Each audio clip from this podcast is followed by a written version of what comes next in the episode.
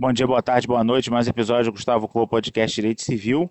É, vi notícia no Conjur que eu queria comentar que o juiz da Vara de Novo Hamburgo, Rio Grande do Sul, deu uma liminar é, bloqueando o imóvel em razão de estelionato sentimental, que é um dos temas aí da moda, é importante. Como é que funciona essa história de estelionato sentimental? Eu queria aproveitar a oportunidade para conversar com vocês. O estelionato sentimental ele acontece quando, é, normalmente, um homem, mas pode acontecer em outros tipos de relação, mulher com homem, relações homoafetivas, enfim. Quando alguém, é, se valendo de um relacionamento amoroso, começa a demandar do parceiro transferências de somas em valores, transferências de imóveis.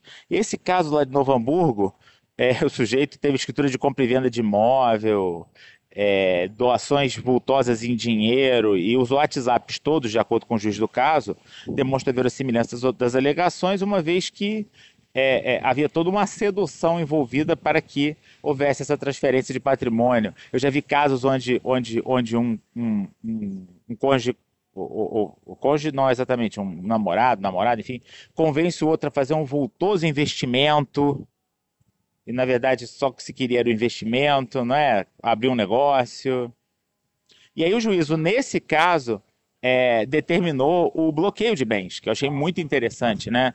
Os bens foram bloqueados. E aí, enquanto se discute se aconteceu da austeridade sentimental, aquele imóvel vai ficar é, indisponível, né? Isso vai ser anotado na matrícula do registro de imóveis no imóvel, ele não poderá ser alienado, não poderá ser vendido.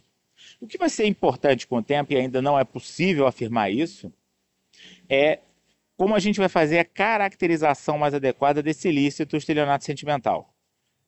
E isso se inclui dentro de um assunto muito amplo do direito civil complexo, que é o assunto dos novos danos. Né? Aquilo que antigamente as pessoas não achavam que era dano, né? É, que, é, que é resultado inaceitável de um ato contrário ao direito, né?